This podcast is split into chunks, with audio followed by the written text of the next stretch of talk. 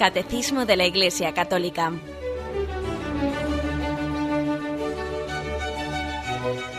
Un programa dirigido por Monseñor José Ignacio Munilla, Obispo de San Sebastián.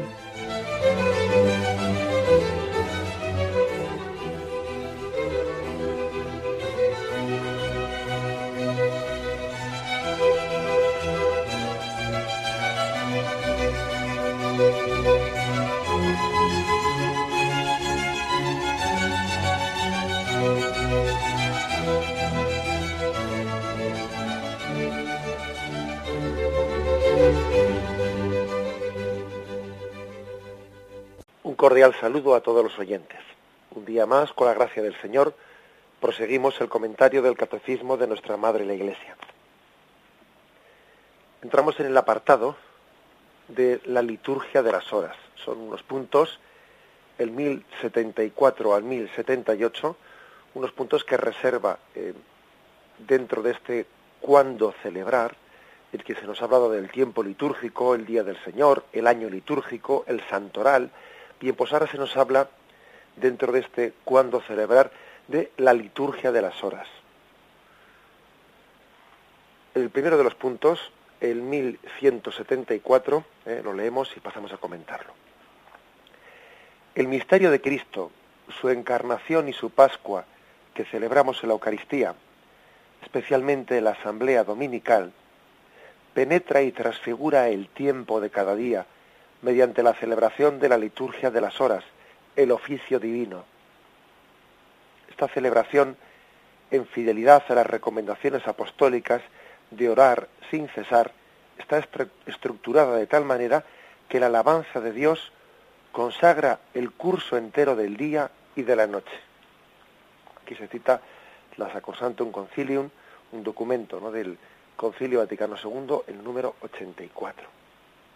Luego seguimos leyendo este punto, ¿eh? pero hacemos aquí un alto para, para comentar esta, esta primera parte. Dice que, bueno, en primer lugar, eh, la palabra liturgia de las horas o oficio divino, bueno, pues es, son dos sinónimos. ¿eh? La Iglesia llama pues a este conjunto de las oraciones de los laudis, las vísperas, las completas, etcétera, al conjunto de estas horas litúrgicas, las llama bien o la liturgia de las horas o el oficio divino. Quizás la palabra oficio divino pues es más tradicional. La palabra liturgia de las horas es una palabra más reciente entre nosotros. ¿eh? Pero eh, la palabra oficio divino pues es la que tradicionalmente pues los, eh, los monjes, etcétera, habían utilizado en su, en su argote, su lenguaje, el oficio divino. Para explicar ¿no? qué sentido tiene el oficio divino, la liturgia de las horas, dice este punto del catecismo que se trata de que el misterio de Cristo, misterio de encarnación y misterio de la Pascua penetra en el tiempo, penetra y transfigura el tiempo. Bueno, una, una afirmación eh, impactante esta, eh, impactante, porque por una parte se puede decir que es como las dos caras de una moneda. ¿eh? Nuestra oración, que la hacemos aquí, penetra en la eternidad. Yo estoy haciendo una oración en un lugar determinado, a una hora determinada, un día determinado, en una circunstancia determinada, y esa oración, esa oración penetra en la eternidad. Es decir, es escuchada desde el cielo y está traspasando los límites espaciotemporales desde los que rezamos aquí. Y Dios desde la eternidad escucha tu oración. O sea que lo que tú haces en el tiempo, en el tiempo, llega a la eternidad. Bueno, pues ahora pasa, es como la otra cara de la moneda. Ahora pasa al revés también lo que pasa al otro lado de la eternidad, ese misterio pascual, ese Cristo que está sentado a la derecha del Padre, que está ahí en gloria, su oración entra en el tiempo. Y lo que Cristo dice al Padre, eh, lo que está teniendo lugar eh, en, más allá de nuestra, eh, de nuestra dimensión mundana, entra en, en la humanidad. Es por lo tanto como una el misterio de la revelación tiene camino de camino de, de venida y camino de vuelta, las dos cosas tienen. ¿eh? Si primeramente Dios vino a nosotros, ahora nosotros vamos a Él. Si nuestra oración entra en la eternidad, también el diálogo de la eternidad entre el Padre, el Hijo y el Espíritu Santo entra en el tiempo. Nosotros cuando rezamos el oficio divino, la liturgia de las horas, estamos participando del lenguaje, de las palabras de amor que están más allá del tiempo, en la eternidad, dentro del seno de la Trinidad. Esta es la afirmación ¿eh? de entrada. Fijaros qué, qué, pedazo de afirmación que se hace aquí, ¿no? Que dice, penetra y transfigura el tiempo, pues el misterio de la Pascua, de la Encarnación, el misterio de Dios, el misterio de Dios penetra en el tiempo y empapa nuestro tiempo. Además dice, penetra y transfigura el tiempo. No solo lo penetra, sino que lo, lo, transforma, ¿eh? le da a este tiempo su, su sentido de salvación. ¿eh? Tal es así que nosotros podemos llegar a decir, ¿no? Decimos en, que no es que exista para nosotros dos historias, ¿no? Historia profana y historia de salvación. No, hay una única historia. La historia de la humanidad es historia de salvación. No hay historia de la Iglesia e historia de, mm, del mundo civil, no, si es que la, la Iglesia está plenamente presente en eso que nosotros llamamos mundo civil. No hay vida espiritual y vida profana, es que solamente hay una vida, o sea, la vida vivida en el espíritu, o sea, porque uno tiene hasta el peligro de pensar de hacer como una especie de dicotomía, ¿no? En este mundo están las cosas profanas y luego están las, las religiosas, ¿no? No, es que para quien vive en Dios no hay nada, no hay esa especie de frontera de distinción entre lo profano y lo religioso, ¿no? Todo está empapado de la presencia de Dios. Todas las cosas que, que hago mm, son un don de Dios que Dios me ha dado para que le glorifique y para que sirva a mis hermanos, ¿no?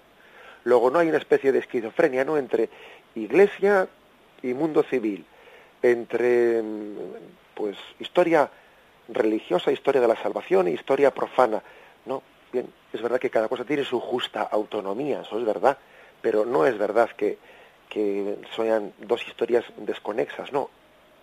Eh, aquí la gran afirmación es que para comprender la liturgia de las horas del oficio divino hay que entender que el misterio de Dios ha penetrado en el tiempo y ha empapado nuestra historia.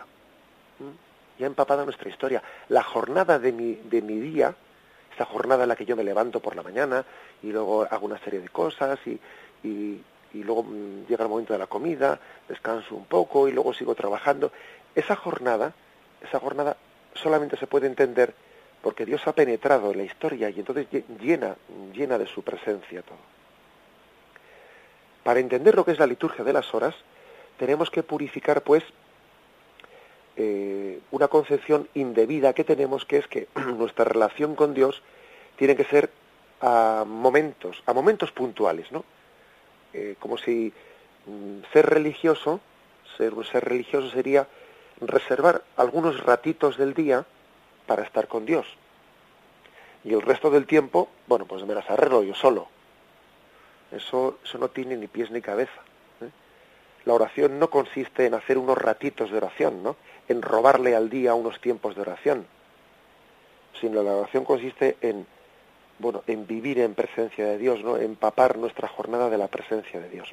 Es verdad que luego para que eso pueda ser, para que eso pueda ser vida y no únicamente un ideal bonito, es verdad que habrá que organizarse y buscar unos ratos expresos de oración. Pero esos ratos expresos de oración que buscamos no harán sino recordarnos que en el fondo no se trata de hacer oraciones, sino de hacer, sino vivir en oración, que es distinto. No es cuestión de hacer oraciones, ¿eh? sino vivir en presencia de Dios, que es mucho más. ¿eh? Eh, los cristianos ah, tradicionalmente no hemos hablado de que nuestro ideal es la oración continuada, la oración continua, la oración continua.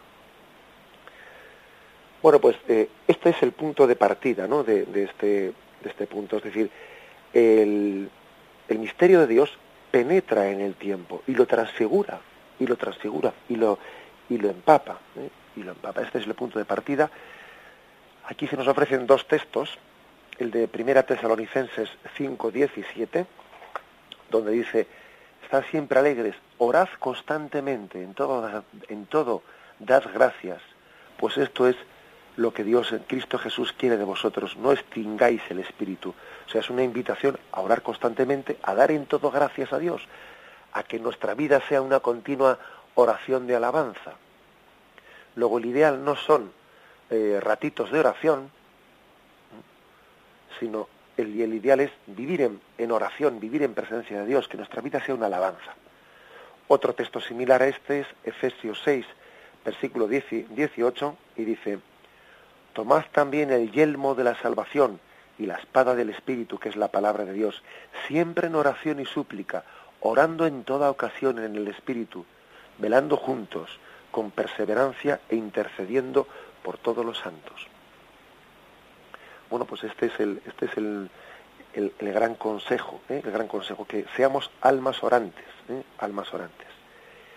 Fijaros que a veces, eh, popularmente, se ha llegado a distinguir la, entre la palabra rezar y la palabra orar o hablar, hablar con Dios.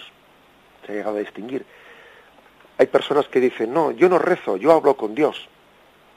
Digo, ¿cómo es eso? ¿Cómo es eso? No, no, es que yo no suelo rezar, yo lo que hago es hablar con Dios. Ah, ¿eso qué quiere decir? Quiere decir que esa persona, cuando, cuando recita una oración vocal, le parece que él no está hablando con Dios, le parece que eso es una fórmula, una fórmula automática, que eso no es hablar con Dios, que hablar con Dios es cuando dejo de, citar esas, de, recitar esas fórmulas y digo cosas que se me han ocurrido a mí. Claro, eh, cuando se distingue entre hablar con Dios y rezar, pues quiere decir que uno no sabe, no sabe hacer oración vocal bien hecha. O al revés, ¿no? O al revés dice, no, yo rezo, pero, pero yo no, no suelo hablar con Dios. Ah, ¿no? Y entonces cuando, cuando rezas, ¿con quién estás hablando entonces? Claro, a veces popularmente se ha llegado a, eh, a distinguir indebidamente entre rezar y hablar con Dios, pero hombre, ¿qué, qué distinción es esa? Pero ¿quién, quién, quién la ha introducido, ¿no? En el fondo es autodelatarse, ¿no? En el fondo esa distinción nos, nos descubre que la oración que hacemos, la oración vocal que hacemos está mal hecha, claro que es una recitación de una fórmula que no es expresión de tu oración dirigida, ¿eh? dirigida a Dios Padre. Bueno, pues eso, esa, ese, creo que es bueno desenmascarar, ¿no? Que a veces hasta en nuestro propio lenguaje nos mm, descubrimos nuestro, ¿eh? nuestra imperfección. Por lo tanto, ¿eh? ahí eh, seguimos adelante en este punto, pero concluyo diciendo que, bueno, que sencillamente eh, la liturgia de las horas ayuda mucho a entender cómo el misterio de Dios penetra el tiempo y lo empapa en toda su jornada. Y continúa diciendo, es la oración pública de la Iglesia, en la cual los fieles, clérigos, religiosos y laicos ejercen el sacerdocio real de los bautizados. La oración pública de la Iglesia.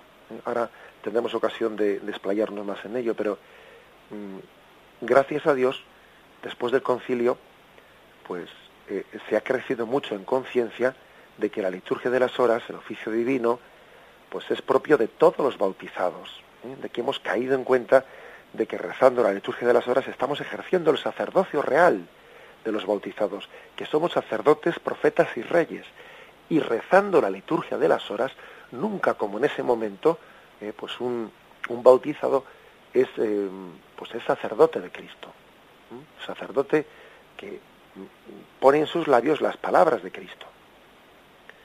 También creo que Radio María ha prestado un gran servicio, eh, ha prestado un gran servicio Radio María, pues para hacer realidad el consejo del Concilio Vaticano II de que los laicos participen pues de esta oración, porque hay que decir que pues que pudo llegar un momento mm, antes del concilio en que la liturgia de las horas casi estaba reservada exclusivamente pues eh, para los monjes y para los sacerdotes que sabéis que los sacerdotes hacemos una promesa una promesa del, del rezo íntegro de, del oficio ¿no? del oficio divino del rezo de los laudes la hora intermedia las vísperas, el, oficio de lecturas y las completas. Los monjes suelen todavía extender un poco más, eh, dependiendo de órdenes, etcétera, ¿no? pero suelen extender un poco más este, este oficio rezando en vez de hora intermedia, rezando tercia, sexta y nona. ¿eh? Mientras que los sacerdotes, pues mm, de esas tres horas, tercia, sexta o nona, rezamos una de ellas, ¿no? La que más se adapte al momento del día en el que uno lo está rezando. Pero bien, básicamente, es verdad también que el Concilio Vaticano II hizo una eh, simplificación, eh, una, un esfuerzo de, de, que la liturgia de las horas pudiese también estar más al alcance pues de, de, los laicos, ¿no? Porque también el primero, pues por, por, traducirlo a las lenguas vernáculas, que eso es muy importante, claro. Y además de traducirlo a las lenguas vernáculas, pues también que tenga una configuración, etcétera, pues más pedagógica, más al alcance de, de los, de los, de los fieles, se redujeron salmos, etcétera. Entonces, hay que decir que, bueno, pues servicios como el que presta Radio María, ¿no? en el que se reza el oficio divino completo, se reza laudes por la mañana, a las siete y media, lo, hemos escuchado, hemos rezado ¿no? antes de, de este programa, luego el rezo de hora intermedia, mediodía, rezo de vísperas, el rezo de completas, e incluso el rezo, fijaros bien, el rezo del oficio de lecturas, ¿no? que se reza en Radio María a las tres y media de la madrugada, emulando un poco también a, eh, algunos, eh, a, determinados monjes que interrumpen el sueño para rezar el oficio divino, el oficio de lecturas, creo que hace también de esta radio pues, un instrumento privilegiado para promocionar ese sacerdocio común de los fieles, ¿no? y fijaros bien, para desclericalizar la liturgia de las horas, para no para no reducirla a una oración meramente de no pues de los de los sacerdotes que han hecho una promesa o de los o de los monjes no los sacerdotes cuando hacemos eh, en, la promesa del, en el, junto con la promesa del celibato en el diaconado también hacemos la promesa ante el obispo del rezo de la liturgia de las horas de la fidelidad a esa, esa oración como una promesa de fidelidad a la oración como una promesa de decir vamos a tomarnos muy a pecho el encomendar al pueblo que nos ha sido, eh, pues, que, nos, que se nos ha puesto bajo nuestra custodia, eh, el pueblo que se nos ha sido encomendado. Bueno, pues dice finalmente este punto. Es la oración pública de la Iglesia, en la cual los fieles ejercen el sacerdocio real de los bautizados. Celebrada según la forma aprobada por la Iglesia, la liturgia de las horas realmente es la voz de la misma esposa la que habla al esposo. Más aún es la oración de Cristo en su mismo cuerpo al Padre. Yo distinguir, yo haría dos, dos, vamos, dos subrayados. Primero, decir que la oración de las horas o del oficio divino es la oración pública, con lo cual nosotros le damos mucha más importancia pues, que a otro tipo de oraciones privadas, ¿eh? oraciones privadas como pueden ser pues imaginémonos, ¿no? pues una novena, un tal, un cual, que sí, que, pues, que pueden tener eh, mucho valor, por supuesto. No, no se trata de despreciarlas. Cuando se le llama algo privado, no lo despreciamos. ¿eh? O sea, la Iglesia lo, ha aprobado. También las devociones privadas están aprobadas y tienen el mil hosta de la Iglesia. Pero es que aquí estamos hablando no ya de una oración privada aprobada, sino la oración misma de la Iglesia. Es la oración comunitaria de la Iglesia. Toda la Iglesia ora a una sola voz y esta mañana han rezado pues en, un lugar totalmente distinto del que nosotros nos encontramos los mismos laudes. Han rezado los mismos laudes. Entonces es la oración pública de la Iglesia. Y igual que distinguimos entre revelación pública y revelación privada, distinguimos entre oración pública y oración privada. Y lógicamente le damos mucho más importancia a la oración pública. ¿eh? a su sentido, porque remarca más el sentido comunitario, etcétera esto, debería de purificarnos en muchas cosas, ¿eh? porque, porque no, no sé, yo creo que no, no tiene, no lleva buen camino, pues la persona eh, que remarca mucho las oraciones privadas, despreciando la oración pública de la iglesia, diciendo, bueno, eso no es muy normal, ¿eh? eso no es muy normal. ¿eh? Y, lo lógico es que cuando uno remarque las oraciones privadas o las devociones privadas, haya remarcado primeramente, vamos, con una, con una contundencia total, la oración pública de la Iglesia. Si no, parece que uno está cojo, ¿no? Lógicamente, hay que dar siempre mucho más importancia a lo público. Igual que tendría poco sentido que alguien esté promocionando revelaciones privadas cuando no se adhiere incondicionalmente eh, a, la, a, la a la revelación pues pública. ¿eh? O sea, las revelaciones privadas únicamente pueden tener su razón de ser discernidas después de un discernimiento por la Iglesia en la medida en que se adhieren a la revelación pública. Bueno, pues aquí la manifestación principal es la siguiente. ¿Por qué es tan importante la liturgia de las horas? Y aquí hace una afirmación que es que es la más importante de todas. Dice dos cosas. Es la voz de la misma esposa que habla al esposo. Es decir, cuando rezamos laudes, vísperas, etcétera, es la oración de la esposa al esposo, de la esposa iglesia al esposo Jesucristo. Así reza la esposa al esposo, así se dirige a él, así le llama mi Señor, así le dice te quiero, así le suplica, así le pide. Bueno, pues esa es, la oración esponsal, o sea, nosotros nos integramos en nuestra vocación de iglesia, ¿eh? de iglesia, y compartimos esa misma oración. Esto tiene que purificar mucho pues eso, esa concepción individualista que a veces tenemos de que para mí hacer oraciones, eh, bueno, pues retirarme a un lado y, pedir por mis cositas, por mis cosas, ¿no? Que sí, que, que, que, el Señor mismo nos dijo, pedid y se os dará, llamad y se os abrirá, sí, pero es signo del buen espíritu en yo unirme a la oración de la Iglesia y pedir con la misma voz de la Iglesia, ¿no? Y, y hacer de mi boca un altavoz de la oración de la esposa al esposo. Y no entender que eh, para rezar hay que me dejen solo, que no me estorben, ¿no? Que no me desconcentren y yo voy a pedir por mis cositas que tengo eh, que tengo la costumbre de hacer aquí una oración en la que pido ocho cositas mías con las que yo que está bien ¿eh? no quiero que nadie me entienda mal no quiero ridiculizar el, nuestros ni mucho menos no pues es que es que sería que sería de la Iglesia pues sin, sin tantas personas que tienen su, su método particular de hacer oración. Pero que ese método particular esté enraizado en la oración pública. ¿eh? ¿Me entendéis? Que no, que no se trate de, despreciar la oración pública y que me dejen tranquilo para hacer mis oraciones particulares. Eso es lo, lo, que hay que decir aquí. Es la oración de la esposa al esposo. Más aún, dice, es la oración de Cristo con su mismo cuerpo al Padre. Es decir, Cristo ora al Padre. Y ahora obra, perdón, ora, Cristo ora al Padre a través de su cuerpo místico. Cuando rezamos la liturgia de las horas, nos estamos uniendo a la oración de Cristo al Padre. Cristo ora al Padre e intercede por nosotros. Bueno, pues la Iglesia no solo es la esposa que reza al esposo, sino que también es el mismo Cristo que ora al Padre. Nos estamos pues uniendo a la liturgia eh, celestial, porque Cristo está sentado a la derecha del Padre e intercede desde allí por nosotros. Bueno, pues eso es la liturgia de las horas, que está en plena conexión la de allí con la de aquí.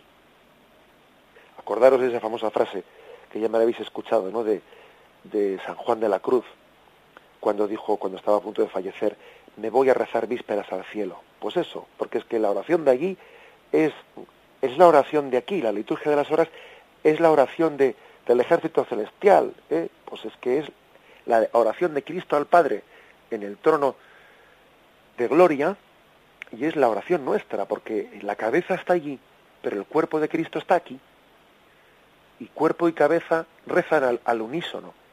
Y nuestras vísperas se rezan en el cielo. Y las del cielo se rezan aquí.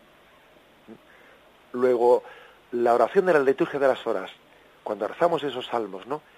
Nos unimos a, la iglesia, somos la iglesia que reza a su esposo Jesucristo y somos Jesucristo que reza al Padre. Nuestra lengua, nuestros labios son un altavoz, ¿eh? un altavoz. Rezar unidos, pedir unidos, pues es la mejor manera de ser escuchados por el Padre. Bien, hacemos un momento de reflexión y continuamos enseguida.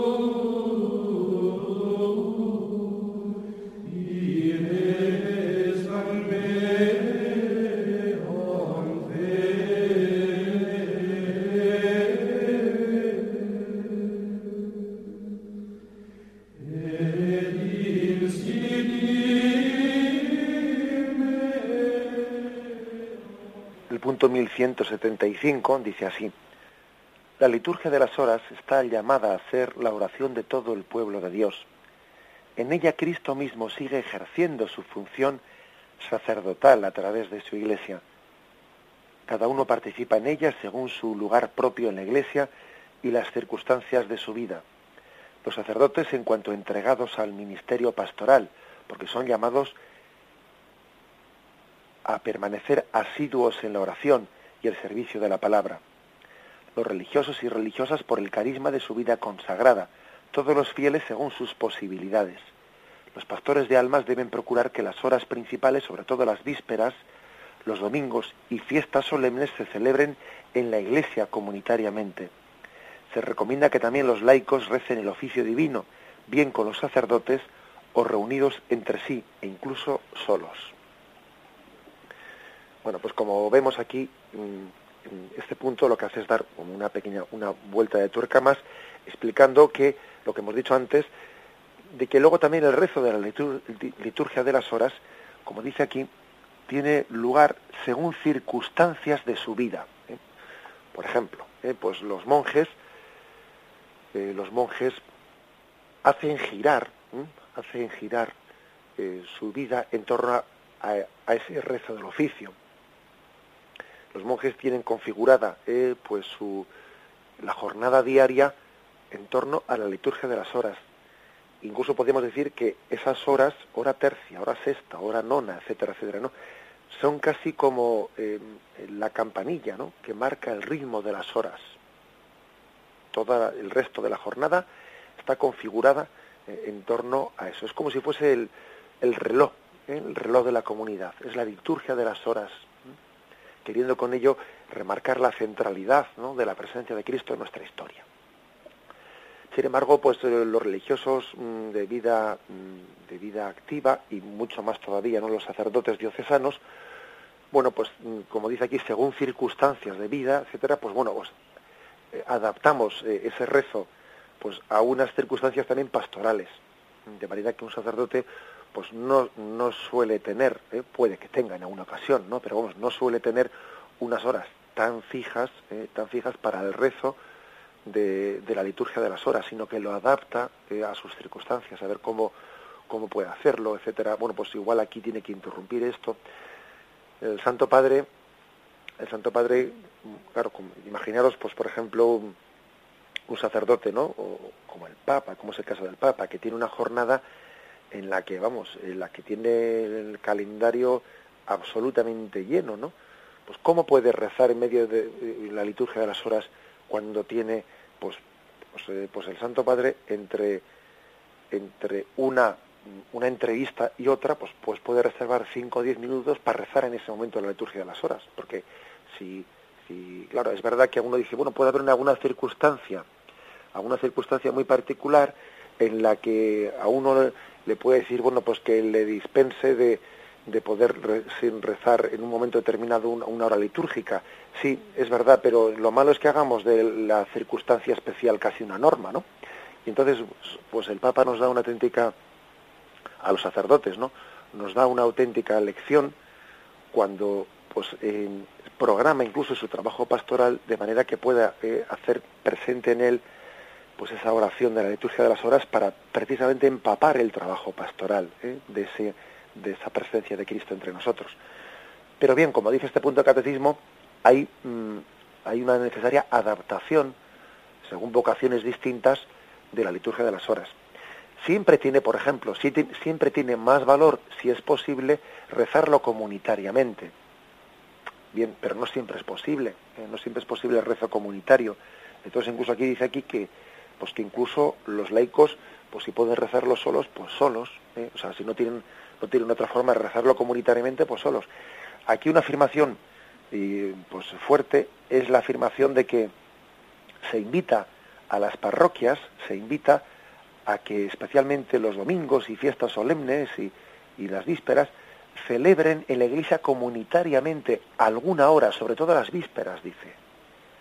Bueno, la verdad es que eso es otra cosa importantísima, porque con cuánta, con cuánta frecuencia las muchas iglesias tienen culto exclusivamente para celebrar la Santa Misa. más aún. A veces las iglesias se, se abren exclusivamente para celebrar la misa y luego se cierran, ¿no? Y claro, esto conlleva que incluso en, nuestro lenguaje muchos niños están equivocando la palabra iglesia con la palabra misa. Y, por ejemplo, vamos de excursión en la catequesis y entramos en una, en una, ermita, lo que sea, y, y después eh, vamos a otro lugar y entramos en otra ermita, visitamos otro lugar, y luego van a casa diciendo, mamá, hemos tenido dos misas. No hemos tenido dos misas, no. Hemos visitado dos iglesias, que es distinto. Pero es que los niños han llegado a confundir la palabra misa con la palabra iglesia. ¿Y por qué ha llegado a ocurrir eso? Pues porque ellos no han visto nunca un culto distinto en una iglesia de, lo que podríamos decir que es una Santa Misa. Nunca han visto unas vísperas, nunca han visto una adoración al Santísimo fuera de la Santa Misa, ¿no? Hemos empobrecido a veces, ¿no? Pues el, el, culto no porque la misa sea pobre, eh, la misa no, es pobre en absoluto, ¿no? Pero porque no, no lo hemos prolongado, porque en el fondo la liturgia de las horas o la adoración eucarística es una prolongación de la Santa Misa. Entonces, bueno, pues yo creo que, mm, que esta recomendación ¿no? que hace que hace este punto del catecismo, de que también se rece la liturgia de las horas, ¿no? especialmente las vísperas, pues en algunos, aunque sean algunas solemnidades determinadas, haría mucho bien haría mucho bien ¿eh? para que mm, entendamos y prolonguemos la Santa Misa. La adoración nocturna hace también un gran servicio, porque la adoración nocturna incluye la oración litúrgica de, las vísperas, del oficio divino, del oficio de lecturas, lo incluye en esa adoración, ¿eh? con lo cual es una manera también pues muy, muy perfecta, muy adecuada ¿eh? de, de, introducirnos en la oración pública de la Iglesia. Fijaros que la adoración nocturna pues es una asociación eh, bueno pues privada no que no que no es no es no es la misma iglesia eh, en su jerarquía la que la ha formado sino que ha sido un carisma dentro de la iglesia sí ha sido un carisma pero hay que hay que reconocer que ha, integrado la oración pública de la iglesia eh, dentro de su propio carisma y eso pues hace un gran bien a la iglesia. Bien hacemos un momento de reflexión y continuamos enseguida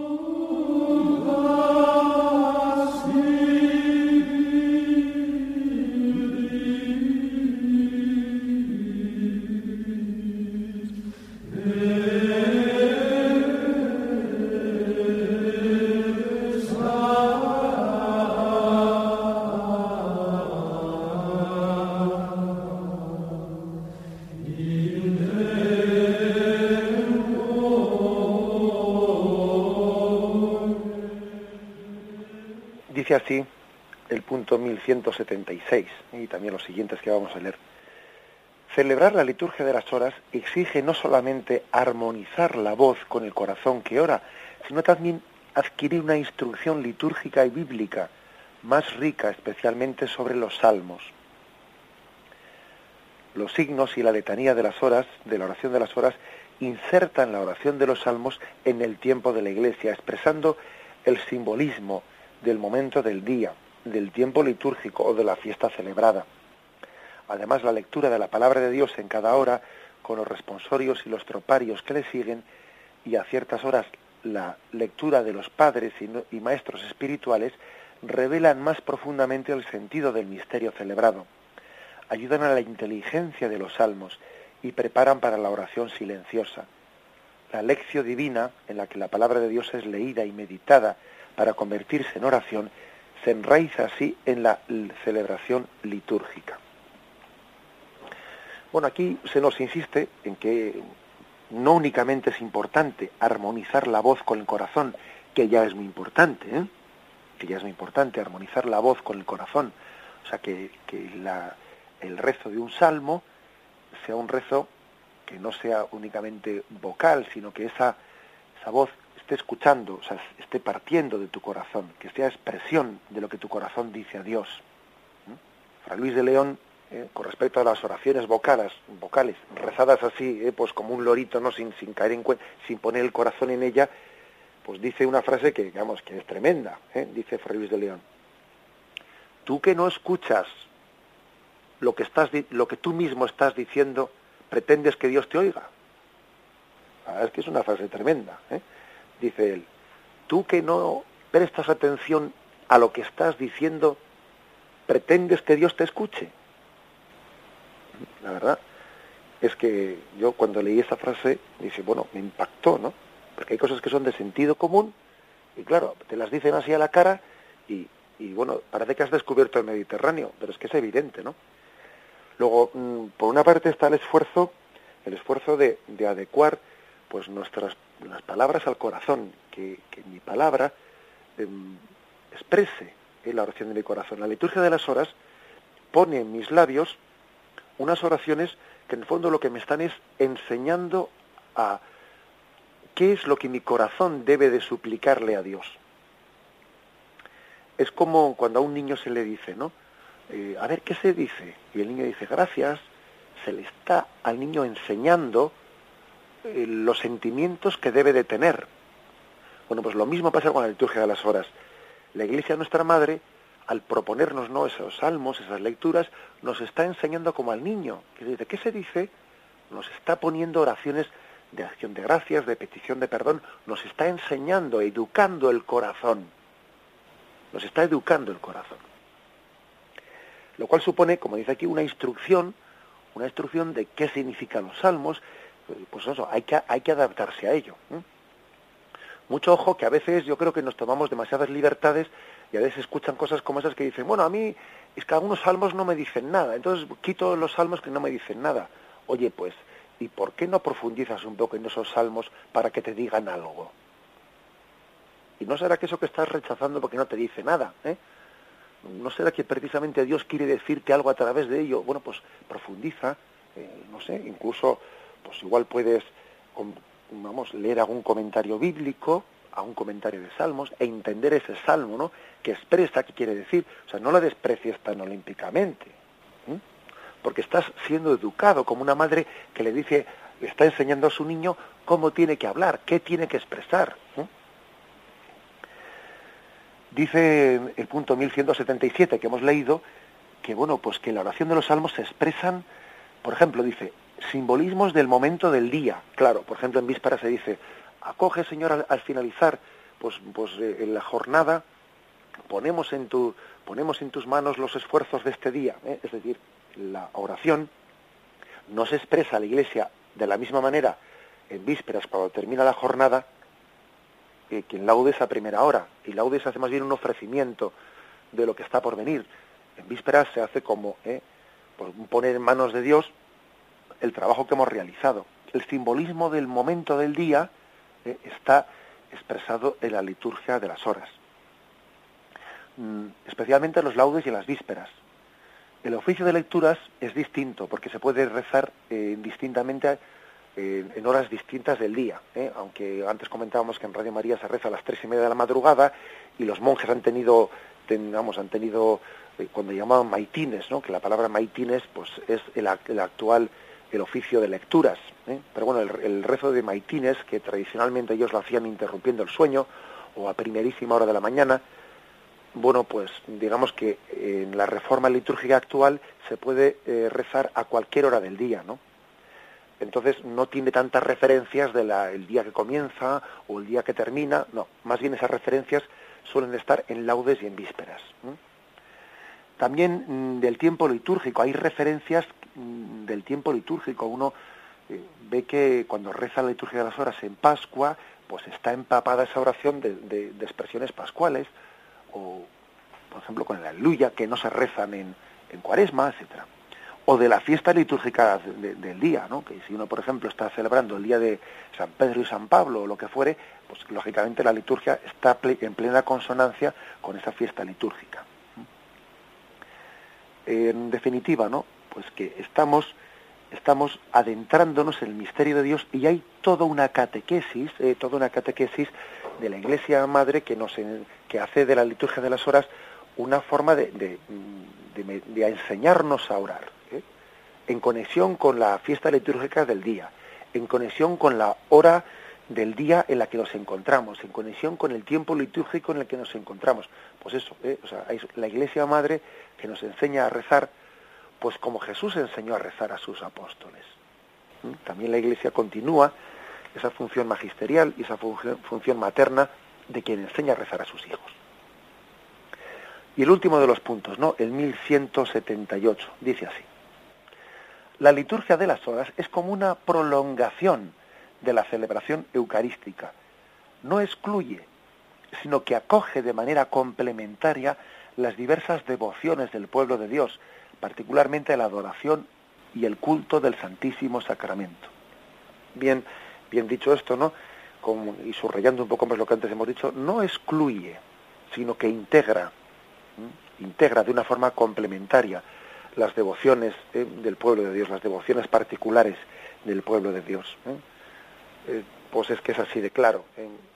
las devociones particulares son también ha hecho también un gran un gran bien en ese sentido pues el pontificado de, de Juan Pablo II de feliz memoria cuando él ha tenido no pues pues una pues una centralidad cristocéntrica tan grande y al mismo tiempo él ha integrado en su espiritualidad pues, pues devociones particulares, ¿no?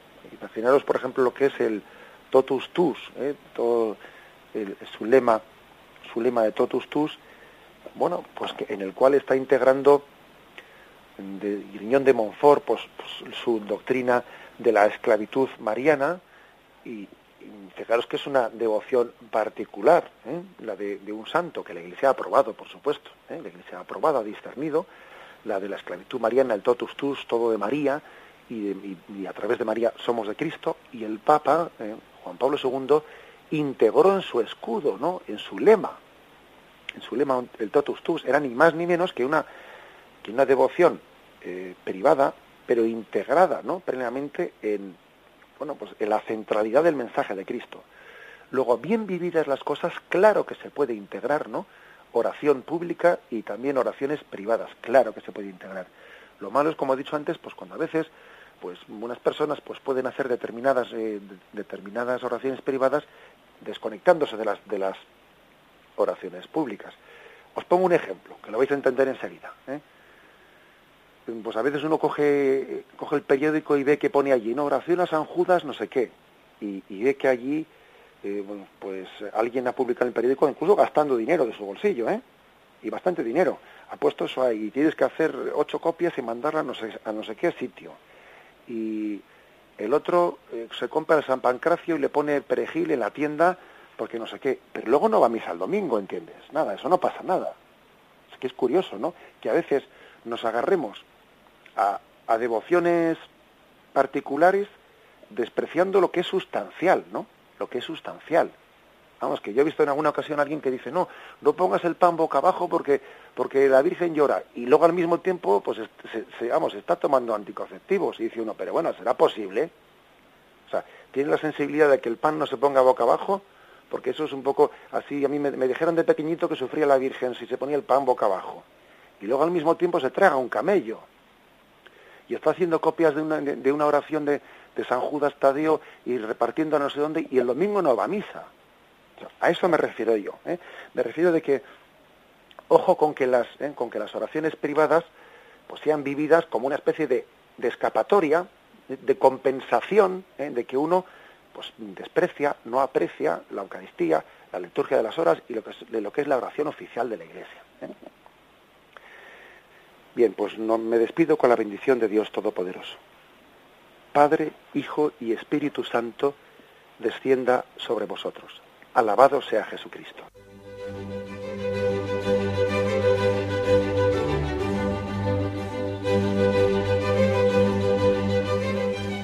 Finaliza el Catecismo de la Iglesia Católica, un programa dirigido por Monseñor José Ignacio Munilla, Obispo de San Sebastián.